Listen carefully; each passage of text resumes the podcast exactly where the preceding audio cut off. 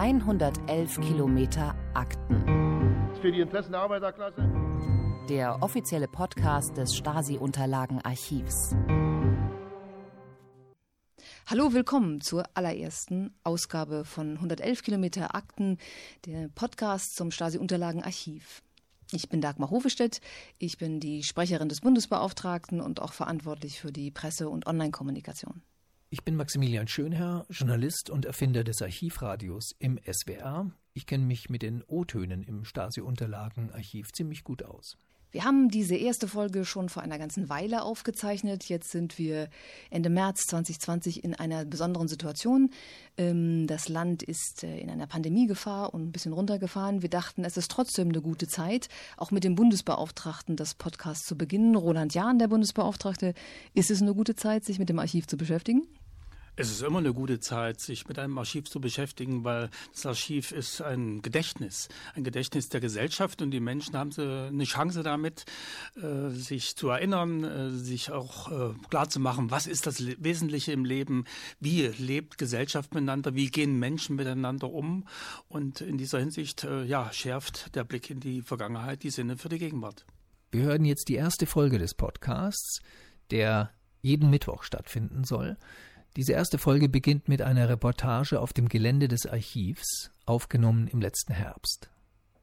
Ich bin hier gerade im Innenhof und vor mir ist der Eingang zum Haus 7, wo die Podcasts stattfinden werden, jedenfalls die meisten. Und direkt vor mir ist ein eingeschalter Eingang. Da hat Erich Mielke, der quasi ewige Chef der Stasi in der DDR, seinen Eingang verbaut, damit man nicht immer sieht, wann er rein und raus geht. Inzwischen ist es weitgehend eine Ausstellung, die man sich angucken kann und befindet sich ungefähr auf halbem Weg zwischen der Mitte von Berlin und dem Flughafen Schönefeld, also weit im Osten. Die 1990 gegründete Stasi-Unterlagenbehörde BSTU beherbergt 111 Kilometer Geheimakten des DDR-Ministeriums für Staatssicherheit. Deren Chef eben Erich Mielke hätte die Akten gern vernichtet, aber Bürger der DDR stürmten in der Wendezeit die Stasi-Niederlassungen in mehreren Städten. Ihnen ist zu verdanken, dass erstmals in der Geschichte umfassende Akten eines großen Inlandsspionageapparats offengelegt wurden. 45.000 Anträge auf private Akteneinsicht erreichen den Bundesbeauftragten für die Unterlagen der Staatssicherheit BSTU jährlich, nicht zuletzt immer noch so viele, weil die Generation der Enkel mit 30 Jahren Distanz nun anfängt, Fragen zu stellen, die sich die Generation der Söhne und Töchter nicht zu stellen trauten. Auch die Enkel, die das Archiv nutzen, um mit ihrer Familienvergangenheit klarzukommen, werden in dieser Podcast-Reihe zu hören sein. Heute aber zum Start der Chef Roland Jahn und die Pressechefin der Behörde Dagmar Hovestedt. Ich bin Maximilian Schönherr, Rundfunkjournalist, Gründer des Archivradios im SWR und gut vertraut mit dem riesigen Tonarchiv der Stasi-Unterlagenbehörde. Es sind jetzt drei Journalisten hier im Raum, im Haus 7 in Lichtenberg, im Herzen der Stasi. Was war Ihre letzte journalistische Tat, Herr Jahn? Ja, meine Arbeit bei der Sendung Kontraste hat viele Dinge umfasst. Zuletzt als Chef vom Dienst war ich verantwortlich äh, dafür, dass die Beiträge äh, gestaltet werden äh, im Politikmagazin. Thema, ein Thema. Ihr letzter Beitrag in Kontrast. Mein letzter Beitrag als Autor wiederum war 2006 zum Staatsdoping in der DDR. Zu der Frage, werden die Weltrekorde, die damals aufgestellt worden sind von den Sportlern unter Einflussnahme von Doping, werden diese Weltrekorde weiter gelten oder nicht? Und Frau Hofestedt, Sie sind auch Journalistin. Was war Ihr letzter Beitrag? Oh, mein letzter Beitrag war ein Interview mit Wolfgang Petersen in Los Angeles, denn ich habe elf Jahre als Journalistin an der Westküste in Los Angeles gelebt und gearbeitet als Freiberuflerin. Und das war ein kleines Abschiedsgeschenk nochmal mit einem Regisseur, ähm, der in Hollywood durchaus erfolgreich war, ein längeres Interview zu machen. Ich muss Herr Jahn zwei Dinge noch fragen, bevor wir zum, zu, zum aktuellen Stand der Behörde kommen, äh, was mich biografisch bei Ihnen interessiert. Erstens, wie kann man unerlaubt in die DDR einreisen? Wie geht das? Ja, kommt darauf an, äh, wer wie in die DDR ich meine Sie. einreisen wollte. Mhm. Also bei mir ist das so gewesen, dass ich natürlich durch meine gewaltsame Ausbürgerung immer den Drang hatte, wieder nach Hause zu kommen, dass ich äh, einen Weg finde. Und äh, ich habe sozusagen den Zufall aufgelauert und bin des Öfteren an die Grenze rangefahren oder zum Beispiel in Schönefeld gelandet, in Berlin-Schönefeld. Wie ging das? Den Flughafen von DDR, von äh, Prag aus zum Beispiel und äh, bin dann äh, einmal durchgerutscht, sozusagen an den Grenzkontrollen. Eine Unaufmerksamkeit der Grenzer hat dazu geführt, dass ich einreisen konnte, den Transitweg mit der S-Bahn nach West-Berlin konnte benutzen und deswegen hatte ich dann die Chance, ja, abzuzweigen und äh, dann in meine Heimatstadt Jena fahren konnte. Ich glaube, man muss dazu noch wissen, dass es in den 80er Jahren von Westberlin aus gar nicht unüblich war, über Schönefeld, nämlich den Ostberliner Flughafen, Richtung Griechenland oder sonst wie in die Sommerferien zu fahren. Und da gab es immer dieses kleine Stückchen vom Flughafen Schönefeld Ost an die S-Bahn äh, und an die Stadtgrenze West heran. Und in diesem kleinen Zwischenstück bist du doch damals einfach ausgebüxt und hast sozusagen diesen Bus nicht genommen, sondern bist einfach frech in die DDR-S-Bahn gestiegen und in die Stadtmitte gefahren. Und warum hatten Sie oder welchen Pass hatten Sie damals? Ich hatte einen äh, Westberliner Ausweis. Äh, das waren ja sozusagen äh, Personalausweise, die extra für die Westberliner mhm. ausgestellt worden sind. Diese Ausweise waren die Ausweise, die die DDR anerkannt hat. Äh, es hatte natürlich auch noch einen bundesdeutschen Reisepass, mit dem ich zum Beispiel natürlich alle Möglichkeiten genutzt habe, in der Welt äh, die Länder zu besuchen, die ich früher als DDR-Bürger nicht besuchen konnte. Zweite Frage, biografisch. Wie hat die DDR entschieden oder die Behörden entschieden, sie rauszuschmeißen? Es gab ja so und so viele Fälle, die sagen, den werden wir noch rumkriegen. Und ja, lange Geschichte, aber das ist natürlich immer schwierig zu erzählen. Ich war in Haft, habe im Haft einen Ausreiseantrag gestellt unter psychischen Druck, äh, auch auf Anraten meines Anwaltes, der aber für die Stasi gearbeitet hat. Und in dem Sinne äh, hat die Stasi dann nach meiner Haftentlassung, die vorfristig geschehen ist, weil es Proteste in Ost und West gab, wurde ich vorfristig entlassen nach einem halben Jahr Untersuchungshaft. Und in dem Sinne äh, war das für mich natürlich dann ein Ausdruck dafür, dass die DDR nicht allmächtig ist. Äh, und ich dann gesagt habe, ich bleibe hier, ich bleibe in meiner Heimat äh, und möchte dort leben.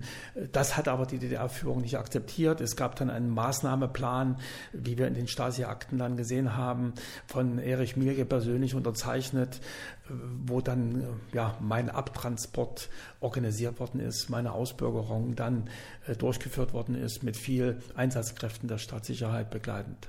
Das hat die ganz schön geärgert, weil ich vor kurzem nochmal von meiner Kollegin aus dem Archiv auf ein Tondokument äh, gestoßen bin oder gestoßen worden bin, wo der Chef der ähm, Dresdner Abteilung, das muss im Jahr 83 gewesen sein, kurz nach dem Rauswurf, da auf eine sehr unflätige Art und Weise dieses A-Loch, hat er da gesagt, äh, von Jahren, den sie da rausgeworfen haben, der dann gleich im Westen alles publik gemacht hat und mit äh, Fotodokumenten im Spiegel aufgetaucht ist und sie alle ganz blöd hat aussehen lassen. Da müssten sie jetzt ran und das lernen, weil so kann das nicht weitergehen, wie wie, wie dieser Oppositionsmensch, ähm, den haben sie natürlich nicht so genannt, sondern das Aber das ist schon das Spannende, dass natürlich jeder, der dieses Archiv nutzt, äh, auch diese Geschichten, die er erlebt hat, nochmal aus einem Blick der Staatssicherheit nachvollziehen kann. Die Dokumente über diese Ausbürgerung und auch die Reaktionen dann äh, durch die Staatssicherheit, das war für mich etwas ganz Neues und hat mir nochmal auch gerade dieses besondere Ereignis, was mich persönlich, aber auch meine Familie getroffen hat, äh, aufgeklärt und ich begreife jetzt viel mehr, was damals mit mir geschehen ist. Was wussten Sie damals nicht, was Sie jetzt wissen, dadurch, dass Sie die Akten studieren konnten, zum Beispiel? Zum Beispiel, äh, dass mein äh, Rechtsanwalt, äh, der für mich als Freund und als Ratgeber fungiert hat, dass er für die Stadtsicherheit gearbeitet hat. Das ist eine ganz wichtige Erkenntnis. Wie geht's dem heute? Äh, der ist schon äh, gestorben. Wolfgang Schnur, durchaus auch vielen bekannt, äh, ist jemand gewesen, der natürlich damals als Anwalt auch der evangelischen Kirche aktiv war. Und er war in dem Sinne natürlich auch ein Strohhalm für viele politisch Inhaftierte, an denen sich viele festgehalten haben und wo man darauf Hoffnung gesetzt hat. Und das zu erfahren, dass er eigentlich für die Stadtsicherheit gearbeitet hat, ist dann schon ernüchternd, lässt aber im Nachhinein verstehen, warum manches wie gelaufen ist. Und genauso natürlich, dass das Ganze, äh, ja, diese Ausbürgerung von langer Hand geplant war, dass es kein Zufall war, sondern dass hier richtig Maßnahmepläne erarbeitet worden sind, wo viele, viele Mitarbeiter einbezogen waren. Das ist natürlich etwas, was man in den Akten jetzt nachlesen kann und was natürlich dann auch der Aufklärung dient. Frau Hovestedt, woher wissen Sie das mit Schönefeld? Sie als Los Angeles-Korrespondentin? ich bin tatsächlich ähm, äh, nach auch einem anderen USA-Aufenthalt, da hatte ich im Studium ein Jahr Gelegenheit in Colorado zu studieren, bin ich äh, nach West-Berlin gezogen und zwar im Oktober 1987. Also ich habe quasi die äh, ummauerte Stadt West-Berlin noch in ihren Spätzügen kennengelernt und habe dann öfter schon mal jetzt gesagt, so merkwürdig das klingt, ich bin dafür tatsächlich recht dankbar, dass ich das so auch wirklich erleben konnte, weil äh, die Art, wie ich das als Normalität erlebt habe, eine eingemauerte Stadt als irgendwas Cooles zu erleben, äh, diese, diese Ausflüge nach Ostberlin als irgendwie was äh, wie eine Art merkwürdigen Zoobesuch erleben. Also ne, das war ja, man war ja relativ ignorant darüber, ich muss das über mich sagen. Ähm, und sozusagen auch zu wissen, dass man sich an diese absurde Situation einfach gewöhnt und das als so ein bisschen Kuriosum begreift und dann gleichzeitig in diesem Westberlin Berlin sich ähm, so ein bisschen cool und hedonistisch und abgefahren feiert. Ne, das war so durchaus äh, etwas, das man so erleben musste, um zu erkennen, was das eigentlich bedeutet. Und dass man sich eben auch in der freien Hälfte der Stadt wirklich sehr lamoyant an das ganze Ding gewöhnt hat, wenn man so wie ich relativ jung und mit gar keiner Beziehung zur DDR, weder familiär noch sonst wie, dass er als so ein äh, Phänomen sich da so betrachtet hat. Sie haben die Keynote gesprochen beim Tag der offenen Archive. Mhm offenes Archiv? Ist das Archiv offen? Dieses Archiv ist tatsächlich offen durch einen revolutionären Akt. Das muss man schon ganz deutlich festhalten.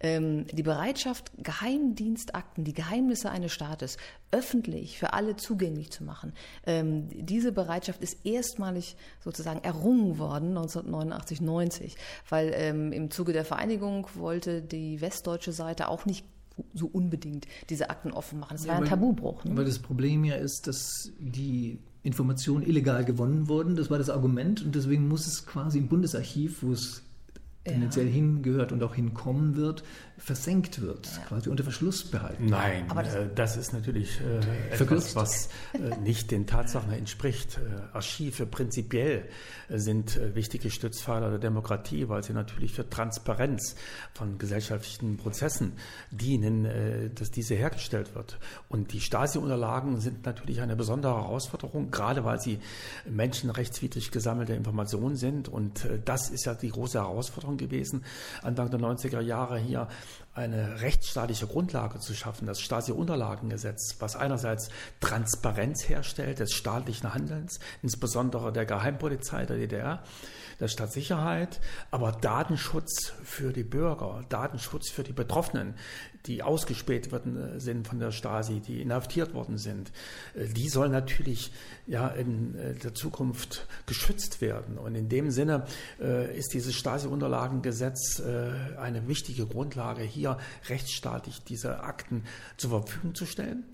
Und das Stasi-Unterlagengesetz ist das Entscheidende. Und auch in der Zukunft wird dieses Stasi-Unterlagengesetz weiter gelten, auch in den Strukturen des Bundesarchivs. Das Zusammengehen mit dem Bundesarchiv ist geschuldet natürlich auch der Zukunft der Stasi-Unterlagen. Wir wollen sie zeitgemäß zur Verfügung stellen. Wir wollen Digitalisierung vorantreiben und wir wollen die Bestände natürlich als Original auch archivgerecht lagern, damit sie auch für die nächsten 100 Jahre zur Verfügung stehen. Ich würde auch noch mal ergänzen, aus der Perspektive des Jahres 1990 war das durchaus eben ein Tabubruch zu sagen, die Geheimnisse eines Staates werden der gesamten Bevölkerung zur Verfügung gestellt. Das ist erleichtert logischerweise durch die Tatsache, dass der Staat, dem diese Geheimnisse einmal gehörten, nicht mehr existiert hat. Ne? Und das war dann deswegen auch besonders kompliziert. Aber man muss auch sagen, die sonstigen DDR-Archivbestände der Ministerien etc. sind ja auch sofort zugänglich gemacht, auch in diesen personenbezogenen Kategorien, weil die DDR als Staat aufgehört hat zu existieren. Sonst hätte das Bundesarchiv auch dort, die haben ja diese Archivalien übernommen, die 30 Jahre Frist für bestimmte Archivalien durchsetzen müssen, mussten sie aber gar nicht, weil es eben dieses Land nicht mehr gibt. Aber ähm, jenseits von dieser Menschenrechtsproblematik der gesammelten Daten, glaube ich auch, dass es für den Westen erstmal ein Brocken ist zu akzeptieren, dass wir Informationsfreiheit herstellen für Staatsgeheimnisse. Das ist auf der grundsätzlichen Ebene ein Prinzipienbruch. Und ich glaube, da gab es irgendwann auch mal so eine Zurückhaltung.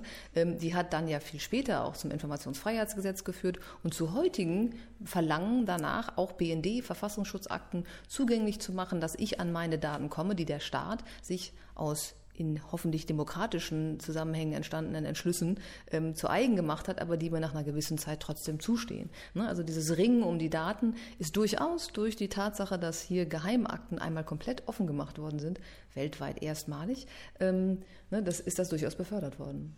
Das ist ja das Entscheidende, dass hier das Stasi-Unterlagengesetz äh, auch einen Weg geebnet hat für das Thema Informationsfreiheit insgesamt ja, diese Transparenz des staatlichen Handelns und äh, den Datenschutz für die Bürger. Das ist dieses Prinzip der Informationsfreiheit. Jetzt müssen wir kurz sagen, Datenschutz, wenn das jemand nicht so aus den Inner, ja. Innerbefindlichkeiten des Archivs kennt.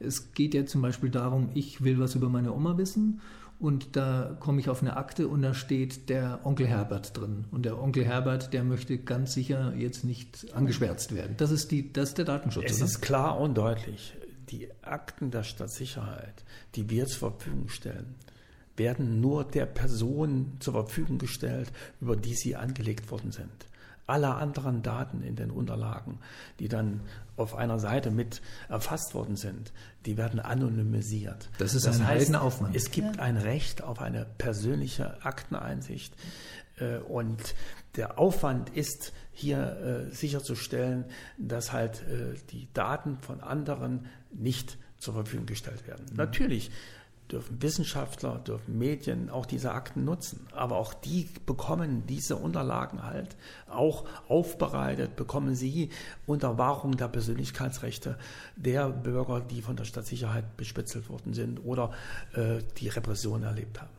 Und mit der Einschränkung aber, dass die Menschen, die damals in Verantwortung für den Staat DDR bei der Staatssicherheit gearbeitet haben und dafür gehandelt haben, nämlich die hauptamtlichen und inoffiziellen Mitarbeiter, dieses Recht auf Zurückhaltung ihrer Daten eben nicht verwirkt haben. Sie werden namentlich benannt, man kann sie erkennen, weil damals auch entschieden wurde, dass das Unrecht, für das man verantwortlich ist, nur konkret behandelt werden kann. Also muss ich konkret wissen, wer gehandelt hat und kann es nicht bei der Stasi insgesamt abhalten. Ne, trotzdem werden dadurch natürlich, sind dadurch Tausende von inoffiziellen Mitarbeitern, hauptamtlichen Mitarbeitern bekannt gemacht worden. Sie durften überprüft werden. Also ist ein ganzer Apparat entstanden, der hier den, die, den Schutz der Daten von denjenigen, die für den Staat DDR damals gehandelt haben, ähm, manche würden sagen zu Recht, andere sagen problematisch, ähm, nicht gewährleistet wurde. Also das ist die Transparenz des staatlichen Handelns. Mhm. Diese hauptamtlichen Mitarbeiter, die DDR-Funktionäre, aber auch die inoffiziellen Mitarbeiter der Stasi werden sozusagen offengelegt,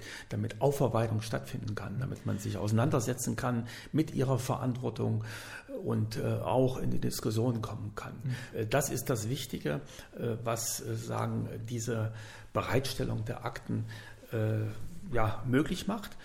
Natürlich werden dort wo es auch in die Persönlichkeitsrechte geht, wo es um die äh, Familien dieser Stasi-Leute geht. Oder, die oder, auch, ne? oder auch, wo es um äh, ganz persönliche Dinge wie Gesundheit geht und so weiter. Auch dort gibt es natürlich ein Persönlichkeitsrecht, was gewahrt wird. Aber das ist sozusagen die gute Voraussetzung im Stasi-Unterlagengesetz, dass das alles abgesichert ist. Und wir haben ja ja, äh, eine inzwischen langjährige Praxis. Äh, seit 28 Jahren wird, werden diese Unterlagen genutzt nach diesem Stasi-Unterlagengesetz. Und da hat sich sozusagen eine Rechtspraxis bewährt, die auch weltweites Vorbild geworden ist. Also ich sage mal ein Beispiel aus meiner Praxis mit Ihrem Archiv. Ich habe über Medizin O-Töne geforscht hier und wir stießen auf IM-Protokolle auf Audiokassetten, die waren sehr rauschig, schlecht gesprochen, die haben natürlich eine Diktion, die ein bisschen holprig auch ist. Und dann erzählte der, wie der Chirurg an der Klinik hier, es gab eine MFS-Klinik hier ganz in der Nähe, und wie der eine Chirurg über den anderen hergezogen hat. Das hat jemand, er selber wahrscheinlich mhm. bespitzelt und ähm, da wurde der Name genannt. Und dann wurde, damit ich das im Archivradio verwenden konnte, äh, wurde der Name ausgepiepst. Mhm. weil es eben ein Chirurg war, der heute wahrscheinlich noch tätig ist oder in Rente ist und eben äh, hier diskreditiert worden wäre. Der war ja kein Stasi-Mitarbeiter. Genau. Das ist so ein genau. typisches Beispiel, wo ja, man genau, dann so, piepsen muss oder schwärzen muss, ja, ja. wenn es um Akten geht. Es geht um Anonymisierung derer, äh, die sagen, in den Blick der Stasi gekommen sind, über die berichtet worden ist. Wir wollen ja nicht, dass das Unrecht weiter wirkt, sozusagen, und deswegen wird hier geschützt, wird anonymisiert. Jetzt will ich noch mal wissen, mit den Mitarbeitern. Also es gab viele Mitarbeiter, die IMs waren oder aus dem Stasi-Umfeld kamen, die in ihre Behörde gearbeitet haben. Gibt es die nicht mehr oder was, was ist es war, da? Es, war, es waren vor allen Dingen hauptamtliche Mitarbeiter des MFS und keine inoffiziellen, das waren sehr wenige nur. Okay. Aber es waren, ähm, das ist ja eine langjährige Geschichte, die sich erst in Etappen auch quasi in den letzten äh, 25 Jahren erst sozusagen offenbart hatte. Ne? Also ich meine, es hatte, ähm, es hat eine Untersuchung gegeben, 2006, 2007 durch den BKM beauftragt. Der hat sozusagen untersuchen lassen, weil es dann verschiedene Anwendungen Angaben dazu gab, wie viele ehemalig hauptamtliche Mitarbeiter des Ministeriums für Staatssicherheit beim Bundesbeauftragten gearbeitet haben. Und da kam man auf so eine Zahl von etwas über 70, die äh, in den 1990er Jahren, also eigentlich von Anfang an eingestellt wurden. Die überwiegende Mehrheit kam aus der Hauptabteilung Personenschutz und die wurden dann äh, kurzzeitig in der DDR im Innenministerium geparkt und dann beim BSDU angestellt, um hier auch den Haussicherungsdienst zu gewährleisten. Man war in den Anfangsjahren sehr besorgt darüber, dass diese Akten vielleicht ähm, Anreiz sein könnten, hier einzubrechen, sie zu klauen und äh, da war es 24 Stunden lang notwendig, einen äh, Haussicherungsdienst zu installieren. Das ist bis heute auch noch der Fall, ähm, aber längst nicht mehr so aufwendig. Und äh, in diesem Bereich haben sehr viele dieser ähm, ehemaligen MFSler gearbeitet und ein kleiner Bereich. Das wussten auch alle. Ähm, das ist jetzt eine andere Frage. Das, was, die, was allgemein bekannt war, dass ein kleiner Bereich von, ich glaube, 16, 18 Personen ähm, auch offiziell eingestellt waren, bekannt waren als ehemalige MFS-Mitarbeiter, die helfen sollten, das Archiv zu erschließen. Das war immer die Begründung dafür. Okay, ich sage mal kurz. Und dann kommt Herr Jan, dann, ich glaube, da rollt sich das ein bisschen auf. Ja. Dann können wir in, in, in Beginn seiner Amtszeit gehen, in den März 2011, weil da gab es eine Antrittsrede und da wurde genau dieses Thema nochmal wieder aufs Tableau gehoben. An sich sind das die Experten, die es ja eigentlich am besten wissen. Das ist ja die, das ist das Problematische dran eigentlich. Ne? Es gibt ja Nein, ich denke, hier gibt es äh, ganz klare Prinzipien. Hier geht es auch sehr viel um Symbolik. Äh, natürlich äh, ist es wichtig, dass man von denen, die hier gearbeitet haben, auch Informationen bekommt. Aber deswegen muss man sie nicht gleich einstellen. Jeder Journalist stellt auch nicht seine Zeitzeugen, die er interviewt, beim Sender ein. Und äh, hier äh, hat was stattgefunden, was den Opfern immer wieder wehgetan hat, dass äh, in einer äh, Institution, die auch ein Symbol der Aufarbeitung gewesen ist oder immer noch ist, äh, dass dort äh, ehemalige hauptamtliche Mitarbeiter eingestellt worden sind. Und diesen Konflikt, der bestand seit Bestehen dieser Behörde. Und ich habe versucht, diesen Konflikt aufzulösen, indem ich gesagt habe, wir äh, müssen dafür Sorge tragen, äh, dass die Opfer äh, dass man denen Rechnung trägt und dass sie nicht beim Eingang, wenn sie ihre Akten lesen wollen, von einem ehemaligen Stasi-Mitarbeiter nach ihrem Ausweis gefragt werden. Das gilt es zu respektieren und deswegen habe ich einen Weg gesucht, dass wir hier Möglichkeiten finden, dass diese ehemaligen Stasi-Mitarbeiter nicht in dieser Behörde arbeiten, sondern dass sie irgendwo anders äh, in anderen Institutionen äh, unterkommen, dass sie versetzt werden und dass wir hier menschlich respektvoll und rechtsstaatlich korrekt äh, diesen Weg gehen. Das hat Anerkennung gefunden bei den Opferverbänden, das hat Anerkennung gefunden bei denen, die das immer als unhaltbaren Zustand angesehen haben. Und diesen Weg sind wir auch mit Unterstützung des Deutschen Bundestages gegangen und äh, haben dafür Sorge getragen, diesen Konflikt aufzulösen. Ja, man muss ja sagen, Sie sind eine Bundesbehörde. Ne? Das ist ja kein Archiv wie jetzt, sagen wir mal, die äh, Deutsche Nationalbibliothek, sondern es ist wirklich, Sie sind eine Bundesbehörde. Wenn das jetzt ins äh, Bundesarchiv übergeht, bleiben Sie in dieser Funktion? Was, wären Sie arbeitslos, Sie beiden? ja. Nein, also erstmal klar und deutlich, äh, wir wollen, dass äh, die Stasi-Unterlagen auch in Zukunft bestmöglich genutzt werden können. Wir wollen die Voraussetzungen schaffen, dass auch äh, ja, ein zeitgemäßes Archiv existiert, was die Digitalisierung, die Bestandserhaltung äh, weiter vorantreibt. Und deswegen ist es jetzt an der Zeit, die Weichen zu stellen für die Zukunft. Das ist jetzt Politiker-Talk. Nein, ja, ich sage nee, sag ganz klar, das ist sozusagen das, was die Politik einfordert. Hm. Und äh, konkret haben wir natürlich jetzt uns zusammengesetzt mit dem Bundesarchiv, das genau in einem Konzept zu gießen, dass wir hier sicherstellen, was der politische Auftrag ist.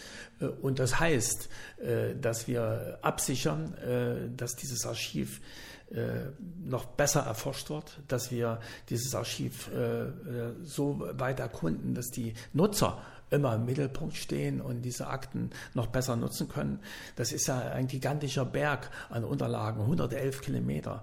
Äh, und die Stadtsicherheit hat Systeme der Ablage gehabt, äh, die nicht den archivischen Grundsätzen entsprechen. Mhm. Und deswegen müssen wir dieses Archiv weiter erkunden. Also Sie werden nicht arbeitslos, Sie werden da weiterarbeiten. Nee, alle Mitarbeiter. Sie Ihre ja, genau, weiter. Alle Mitarbeiter, die hier arbeiten, vorbei, genau. Äh, alle Mitarbeiter, die hier Aber arbeiten nicht. Und genau.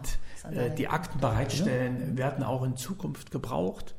Ähm, wie es weitergeht mit einem Bundesbeauftragten, der zunehmend auch äh, die Interessen der Opfer mit in der Öffentlichkeit äh, vertritt, dass dieser Bundesbeauftragte dann sich konzentrieren wird in der Zukunft vielleicht, so es der Bundestag festlegen wird, auf die Opfer äh, die Interessen der Opfer äh, mehr in den Mittelpunkt rückt, das ist eine politische Entscheidung, die in den nächsten Monaten dann getroffen wird. Sie hören 111 Kilometer Akten. Den offiziellen Podcast des Stasi-Unterlagenarchivs. Vielleicht muss man auch noch mal einen Schritt zurücktreten und sich die Besonderheit dieser Konstruktion angucken. Ne? Das Bundesarchiv ist auch eine Bundesbehörde. Also Behörde ist ja eigentlich erstmal nur ähm, eine Verfasstheit, eine Organisationsform, mit der man Verwaltungsarbeit regeln kann. Ähm, und hier diese Einrichtung ist eben aus der Revolution errungen als Aktenzugang. Ähm, und dann ist der Bundesbeauftragte als Verantwortlicher für das Archiv. Also im Stasi-Unterlagengesetz heißt das recht merkwürdig, der Bundesbeauftragte ist eine Behörde. Ne? Also diese Verquickung zwischen einer einer Person, die etwas leitet und einem Behördenapparat, der darunter sitzt und dann dieser gigantischen, ganz neuen Idee, Stasi-Akten in der De Gesellschaft zu debattieren, hat natürlich zu einer wahnsinnigen Kraft und so einem Impact geführt in den 90er Jahren. Und die Konstruktion hat sich aber auch in Diskussion mit ausländischen Gästen als sehr hilfreich erwiesen, weil der Bundestag hat gesagt, diese Akten sollen nicht politisch benutzt werden, äh, für die eine oder andere Partei, sondern sie wird die Verantwortung für die Akten wird einer Person übertragen, die symbolisch auch in Kritik und in Opposition zur DDR stand, die eine hohe Glaubwürdigkeit besitzt und äh, dann ähm, auf Grundlage des Stasi-Unterlagengesetzes gewährleistet, dass der Aktenzugang äh, quasi neutral im weitesten Sinne möglich ist auf Grundlage des Gesetzes. So ist diese Konstruktion entstanden. Ne? Also das Bundesarchiv hat einen Präsidenten, das Stasi-Unterlagenarchiv hat einen Bundesbeauftragten für die Unterlagen des Stadtsicherheitsdienstes der ehemaligen Deutschen Demokratischen Republik. Also so ein ewig langer Titel. Ähm, und die Frage ist jetzt sicherlich, dass nach 30 Jahren die Überlegung steht, was ist das Allerwichtigste aus dieser Revolution? Und da ist wahrscheinlich nicht das Erringen einer behördlichen Verfassung das Wichtigste, sondern der Aktenzugang. Und wie kann der für die nächsten Generationen und auch für ganz neue Kommunikationsformen und die Fragen der Zukunft fit gemacht werden? Ähm, und da spielt Digitalisierung eine enorme Rolle. Was nicht digital ist, wird in zukünftigen Informationsaustauschen nicht stattfinden. Und dann bleibt natürlich die Frage, wie wichtig ist der Bundesbeauftragte noch für die Akten, die, ein, die Eigenständigkeit der Einrichtung auch in dieser Verfasstheit? Oder was sind die richtigen Weichenstellungen für die nächsten 30 Jahre? Ne, und da ist es ist ganz schwer, so zwischen der Vergangenheit und dem Verabschieden des einmal gefundenen Modus und in die Zukunft zu gehen und sich vorzustellen, was will Gesellschaft in 10 und 15 Jahren, weil so lange wird es brauchen, Dinge zu verändern, Gelder zu besorgen und das wirklich auf ein ganz neues, äh, auf eine neue Stufe zu schieben. Es geht um Investitionen in die Zukunft. Wir, wir brauchen archivgerechte Lagerung, wir brauchen Geld, was zur Verfügung gestellt wird, äh, was wirklich dann sichert, äh, dass einmal die Bestände erhalten werden im Original, dass aber auch die Digitalisierung dann gerade für die Nutzbarkeit äh, ja so vorangetrieben wird, dass es dann halt möglich ist, dass die Forscher ja äh, zu Hause sitzen und die Dinge äh, online abrufen. Aber werde ich dann auch, nach Koblenz gehen? Akteneinsicht in der Form stattfindet, mhm. äh, wie es zeitgemäß ist. Also das ist auch nochmal so ein Ding, nicht? In der Pressearbeit, wir sind da ja seit Jahren auch immer mit konfrontiert. Das hat sich in den 90er Jahren extrem festgesetzt. Das kommt aus diesem Anfangskonflikt,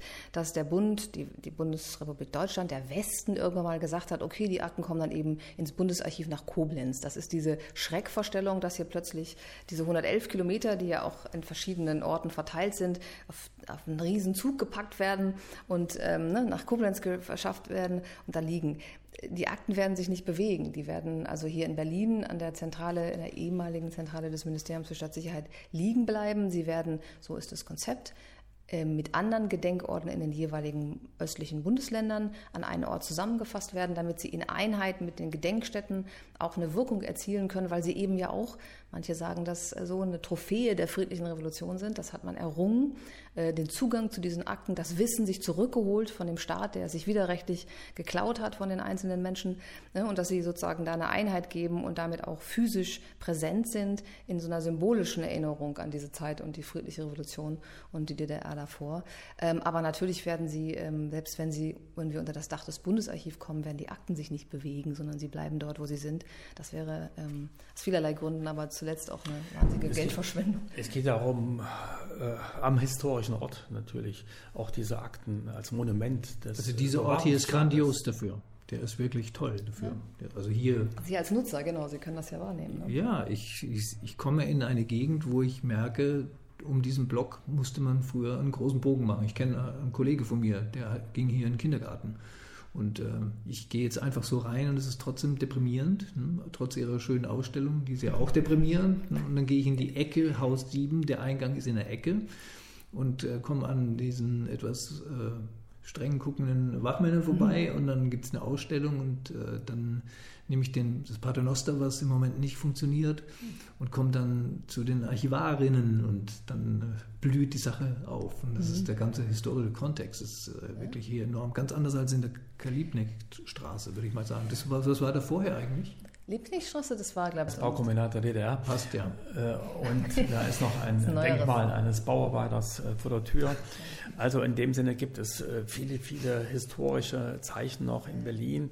Aber gerade dieser Ort, dieser Ort der Stasi-Zentrale, wo über 7000 hauptamtliche Mitarbeiter der Stadtsicherheit tätig waren, ja täglich sozusagen in diesen Komplex hineingegangen sind, auch im Umfeld teilweise gewohnt haben. Äh, dieser Ort, äh, das hat natürlich eine besondere Aura und, und diese Verbindung zwischen der Historie und Gegenwart und Zukunft. Das ist etwas, was an einem solchen Ort natürlich am besten möglich ist. Wann wird dieser Übergang zum Bundesarchiv denn passieren? Das Konzept sieht vor, dass mit dem Ablauf äh, der Amtszeit äh, des jetzigen Bundesbeauftragten, das also ist ihre? im Sommer mhm. 21, äh, dass dann äh, organisatorisch sozusagen die Veränderungen vollzogen werden sollen. Die Datenbank verändert sich jetzt schon? Migrieren jetzt schon Daten? Wir haben einen Bestand, den einmal die Stasi schon archiviert hat. Da haben wir einen Haufen Karteikarten, mit denen, mit denen das zugänglich gemacht ist. Und dann haben wir die Akten, die noch aktiv auf den Schreibtischen der Stasi-Offiziere lagen, in den letzten 25, 28 Jahren, 30 Jahren fast, selber ins Archiv sortiert und dabei angefangen, eigene Datenbanken anzulegen. Und nicht zuletzt, weil die Behörde immer auch wieder so ein bisschen auf Abruf war, weil man nie genau wusste, wie lange sie noch so besteht, sind das erstmal so hausgemachte Eigenlösungen gewesen.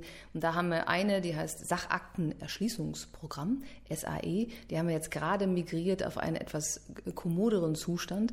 Die ist aber von außen nicht zugreifbar, weil sie natürlich durchsetzt ist mit einem Haufen personenbezogener Daten, sodass es sehr schwer fällt, Externe in dieser Datenbank suchen zu lassen. Die hilft natürlich, Unterlagen zu finden, weil wir haben auch seit etlichen Jahren begonnen, Findmittel, also das, die Beschreibung von einzelnen Beständen, was hat die Kreisdienststelle ähm, Eilsleben ne, in der Abteilung äh, Wirtschaftsbeobachtung, was hat die in ihren Beständen Beständen. Und diese Findmittel haben wir in ein äh, Softwareprogramm gepackt, das das Bundesarchiv auch verwendet. Das ist zwar so ein bisschen am Auslaufen, wir hoffen da mit zu migrieren in was Neues. Das heißt zurzeit Argus. Und davon haben wir etliche hunderte von Findmitteln auch schon online gestellt, sodass man selber sich viel mehr mittlerweile ein Bild machen kann. Über Argus und nicht über, über bsdu.de. Also man kann über bsdu.de auf diese Findmittel kommen, die Bestände übersichten und dann landet man schnell auf Argus. Und da ist tatsächlich die gemeinsame Recherche nach äh, Worten und Beständen und Begriffen so möglich, dass man dann auch die äh, Stiftung Parteien und Massenorganisationen und auch SED-Unterlagen, also die Unterlagen der SED selber, aber auch der Ministerien der DDR, in quasi einem Suchgang in einer Softwareumgebung sich anschauen kann und das miteinander vergleichen kann. Ne, das ist so ein bisschen, also die Anfänge, auch schon fortgeschrittene Anfänge sind durchaus da. Wir haben ja auch versucht, wir versuchen dieses Archiv ne, zugänglich zu machen und sind ein bisschen natürlich dann gehindert an, durch den Datenschutz, den Für wir Für uns steht immer der Nutzer im Mittelpunkt. Und da ist die persönliche Aktenansicht auch der letzten Jahrzehnte natürlich etwas gewesen, was die Hauptarbeit ausgemacht hat. Aber auch ein Erfolg ist. Weil es auch ein Erfolg sind nicht 100, 200 ja, genau. Leute pro Jahr, sondern es sind halt nee, sind aber objektiv, objektiv geht natürlich die Anzahl derer, die in die Akten schauen äh, wollen, zur persönlichen Aktenansicht zurück. Ne? Äh, seitdem ich sozusagen im Amt als Bundesbeauftragter bin, hat sich das ungefähr halbiert, äh, die Anzahl. Es sind immer noch äh, 4000 pro Monat, aber... Herr Jedlitschka vom, von der Eingangskontrolle sagte mir, es ist, hat lange nicht so abgenommen, wie man dachte. Ja, so, äh, das ist ja richtig. Aber wir stellen ja jetzt die Weichen für die Zukunft. Die Zahlen sind natürlich wichtig, weil sie irgendwie belegen, es gibt das Bedürfnis. Ne? Und, ähm, aber am Ende sind die Einzelfälle so, so berührend, dass die Zahlen eigentlich nur eine ganz kleine Aussage darüber treffen, weil mit jeder persönlichen Akteneinsicht geht jeder ganz persönlich nochmal an sein Leben zurück. Und äh, ich kriege das nicht immer mit, aber regelmäßiger mit. Ähm, nächste Generation, es gibt eine junge Journalistin, die einen Antrag stellt, weil ihre Mutter damals ausgereist ist und sie möchte gerne mit ihrer Mutter zusammen die Geschichte der DDR und der Ausreise aufarbeiten. Äh, wir hatten gestern Abend, sehr spät noch, jemanden zu, zu Gast, ähm, eine ältere Dame, äh, die sozusagen in der DDR, man würde sagen, Systemträgerin war, äh, ordentlich da beschäftigt in der Partei, die hat in den Unterlagen äh, Sachen auch gefunden, das waren nur zwei Karteikarten, aber da hat sich für sie eine ganze neue Welt offenbart, auch in Bezug auf ihren Mann. Und das sind Sachen, die 30 Jahre, 35 Jahre beschrieben worden ist. Na, der Mann hatte sich ein bisschen zu sehr auf die Stasi eingelassen. Ne, und das hatten sie nie wirklich ausdiskutiert, das hat er mal erwähnt. Aber sie war selber im System. Genau, ja. Also ich, ich muss das, ich halte das jetzt möglichst allgemein. Das ist ja auch eine Geschichte, die jetzt läuft. Ist auch unwichtig, weil ähm, äh, das müssen die ja auch mit sich letztendlich ausmachen, was mir nur klar geworden ist. Ne, das Schweigen dieser letzten 30 Jahre und wir sind jetzt in so einer Zeit, wo auch vieles aufbricht und wo man ähm, gerade weil man so viel geschwiegen hat, immer noch nicht ganz ganz damit klarkommen, was man eigentlich gelebt hat in der DDR. Und das ist äh, sicherlich eine Generation, äh, die die Kinder der DDR sind, Jahren, Jahrgang 53. Ne? Also alles, was so in den äh, frühen 50er Jahren geboren wurde, ist in die DDR hineingeboren, äh, da, dort richtig groß geworden und trägt das System, manchmal mehr oder weniger stark, in diesem Fall etwas stärker, und hat einiges noch aufzuarbeiten da. Waren Sie ein Biermann-Fan, also persönlich, oder fanden Sie es eigentlich grottenungerecht? Also ich persönlich äh, habe mich sehr orientiert an Wolf Biermann, weil er ja die Worte für das gefunden hat, was wir gedacht und gefühlt haben. Das heißt, Sie haben seine Schallplatte gehabt? In dem Sinne, äh, ich habe keine Schallplatte gehabt, ich habe äh, Tonbänder äh, aufgenommen und habe die auch multipliziert, um anderen weiterzugeben. Und in dem Sinne war natürlich, waren die Lieder von Wolf Biermann etwas, was uns sehr hilfreich war, was uns auch Mut gemacht hat. Und haben Sie die Ausreise mitbekommen? Äh, das war natürlich ein einschneidendes Erlebnis für viele von uns und äh, es hatte dann auch für mich biografisch Folgen, weil ich äh, wegen der Ausbürgerung äh, Wolf Biermanns und meiner Gegenposition, die ich an der Universität äh, in Jena vertreten habe, dann exmatrikuliert worden bin. Was haben Sie, wie haben Sie protestiert? Da gibt es ein schönes Foto da draußen. Ja, ich bin, ich bin sozusagen ähm, im Seminar erstmal aufgetreten, im äh, Uniseminar und äh, das hat sich dann wiedergefunden bei der Stadtsicherheit, weil der Seminarleiter ein offizieller Mitarbeiter war. Auch das habe ich aus den Stasi-Akten erfahren. Aber davon konnte man ausgehen, oder war das zu sehr? Davon konnte man nicht ausgehen. Ja, also ja. natürlich, die Möglichkeiten gab es immer, aber es ist auch nochmal was anderes äh, von der Wahrscheinlichkeit und dem, was man dann konkret schwarz auf weiß liest in den Stasi-Akten. Das schockiert dann schon immer noch, weil man dann den Menschen vor Augen hat, weil man dann das konkrete Erlebnis vor Augen hat. Haben Sie auch Audio gehört über sich, also mit Mitschnitte? Ich habe auch äh, Audio-Mitschnitte gehört. Eine Wanze, die bei Ihnen installiert war, wo Sie sich selber hören? Nee, das habe ich nicht gibt's äh, aber besetzt. Äh, Ob es das gibt, äh, weiß ich nicht. Mhm. Äh, ich habe es jedenfalls noch nicht zur Verfügung gestellt äh, bekommen. Ich habe genauso wie jeder andere den Antrag auf persönliche Akteneinsicht gestellt und jeder hat das Recht, dieses Archiv zu nutzen. Und das geht ja auch in die nächsten Generationen, weil auch der gesetzliche Anspruch der äh, äh, ja, äh, Verwandten in die Akten zu schauen, dann der verstorbenen Angehörigen, weil das auch gegeben ist und das auch zunehmend wahrgenommen wird. Zurzeit sind 17 Prozent der Erstanträge von Angehörigen von Verstorbenen, die hineinschauen wollen in die Akten, weil sie wissen wollen, wie hat die Stadtsicherheit in das Leben ihrer Familie eingegriffen. Jetzt äh, werfe ich noch ein Wort in die, in die Runde und dann enden wir das, okay? Ja. Das Wort heißt Transitional Justice. Was sagen Sie dazu? Ja, das. Wie definiert man das? Die Wikipedia sagt, äh, hat diesen Begriff, aber sie sagt, das ist noch nicht ganz klar definiert. Der ist auch noch nicht klar. Nee, das, äh, alleine der Begriff zeigt, äh, dass unsere Fragestellungen international sind. Die, die Idee der, des, der Übergangsgerechtigkeit oder des, der Übergangsjustiz, ne, im Englischen ist es ein Wort, im Deutschen sind es zwei unterschiedliche Konzepte, ist äh, quasi seit den frühen 90er Jahren als Begriff sozusagen drin. Ne? Der Versuch, im Nachgang zu von Staatswegen begangenem systematischen Unrecht einen Umgang damit zu finden in der neuen Gesellschaft. Und Archive spielen da eine enorme Rolle. Ähm, es sind aber nicht nur Archive von Geheimpolizeien. Da gibt es in Guatemala ein Geheimpolizeiarchiv, das seit 2007 geöffnet worden ist. Die Mexikaner haben 2002 ein Geheimpolizeiarchiv geöffnet, äh, in ihrem Nationalarchiv zur Verfügung gestellt.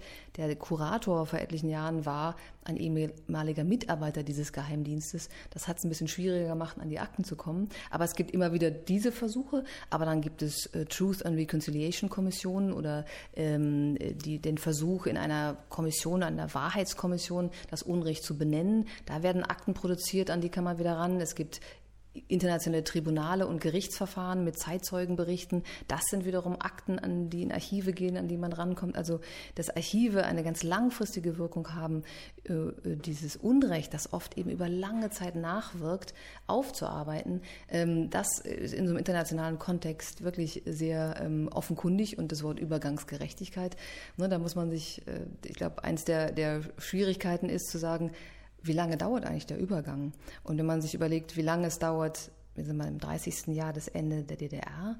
Äh, die NS-Vergangenheit ist noch länger her und trotzdem sind wir immer noch intensiv damit beschäftigt. Und gibt es immer noch Berichte darüber, dass die, äh, auch die bundesrepublikanischen Bürger sich in ihren Familien in den 50er, 60er Jahren zu lange angeschwiegen haben über das, was war und das über die Generationen hinweg weiterwirkt. Ne, dass, ähm, dass, dass diese, dieser Übergang von so massiv begangenem staatlichem Unrecht in eine normale Gesellschaft einfach nicht zu definieren ist mit einem Zeitraum von irgendeiner Anzahl von Jahren, sondern sehr viel länger dauert. Und das ist ein spannendes Thema, auch international, in das wir unser Archiv das eben Menschenrechtsverletzungen dokumentiert, obwohl es ganz anders gedacht war, ähm, langfristig in diese Diskurse einspeisen, auch darüber, wie wir heute leben wollen. Das ist ja das Wichtigste an dem Archiv, dass man daran ablesen kann, wie eine Gesellschaft funktioniert, die Menschen repressiv behandelt, die in Freiheit beschneidet und was das mit Menschen anstellt und was autoritäres äh, Regieren heißt und was wir daraus immer ziehen können für die Wertschätzung von Demokratie. Vielen Dank, Dagmar Hofestedt und Roland Jahn, Bundesbeauftragter für die Dokumente der Staatssicherheit. Wir enden jeden Podcast dieser Reihe mit Elke Steinbach. Wer ist das? Elke Steinbach ist eine unserer Archivarinnen im Audiobereich.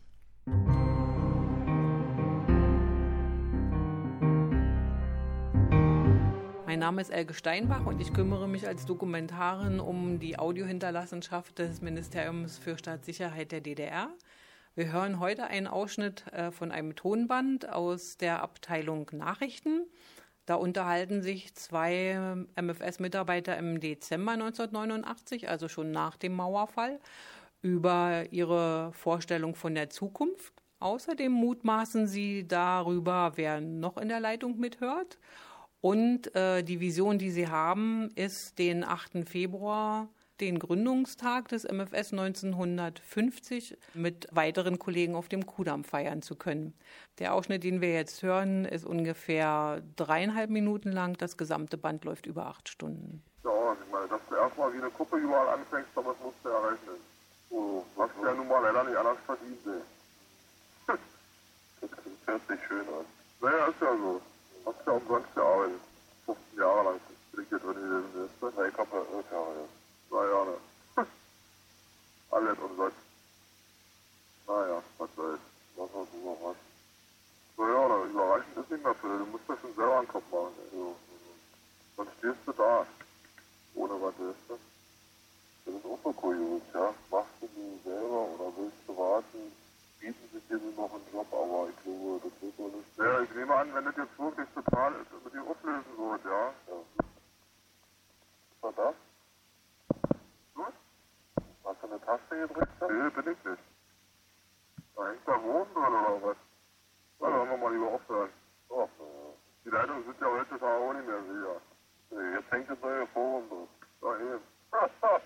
oder, oder der Kollege vom, von, vom BND ist vielleicht schon da. Naja, na, die sind sowieso jetzt. Die werden wahre Freudensprünge machen, weißt du? Oh ja, also die sind ja, zu gedeihen sind sie nicht, aber Ja, die haben ideale Arbeitsbedingungen, wollen wir mal so sagen. ja, hm, haben wir, Hochkonjunktur, weißt da du? haben wir den richtigen Grundstein gelegt für die Kollegen. Ja, das verstehen ja die anderen nicht, weißt du? Nee. Na gut. Was soll's? Naja, wir werden sicherlich noch zu tun haben bis morgen früh, wa? Ja, na, wir sind zu dritt, ich bin aber bloß zusätzlich heute hier. Auch noch. Ja, ich werde mich etwas nachher zurückziehen. So sicher, wird ja nicht mehr kommen, außer diese Rundschreiben hier. Ja, und das andere ist ja alles Ruhe So. hier. Gut, ich wünsche dir was. Ja, gleich, naja, Halt die Ohren steif. wünsche ich dir auch was. Dieses Jahr treffen wir uns alle auf dem Kudamm oder irgendwo, weißt du? Machen wir mal eine Demo. Na, wir werden auf alle Fälle den 8. Februar im Untergrund weiter feiern. Ja, das können wir machen, ey. Und dann eine Leibstandarte gründen hier. ja, so Ja, nicht wie, wie macht die NVA das hier? So, ein- so, so ein Veteran, ne? Ja? Veteranenclub. Und wir machen den Veteranenclub 8. Februar. Naja, warum nicht? Ha, ha, ha, ha. Was sollst du machen, ey? Das wäre weit. Ja, was soll's. Lächeln. Alles klar. Gut, tschüss. Ciao, Robin. Ja, tschüss. 20.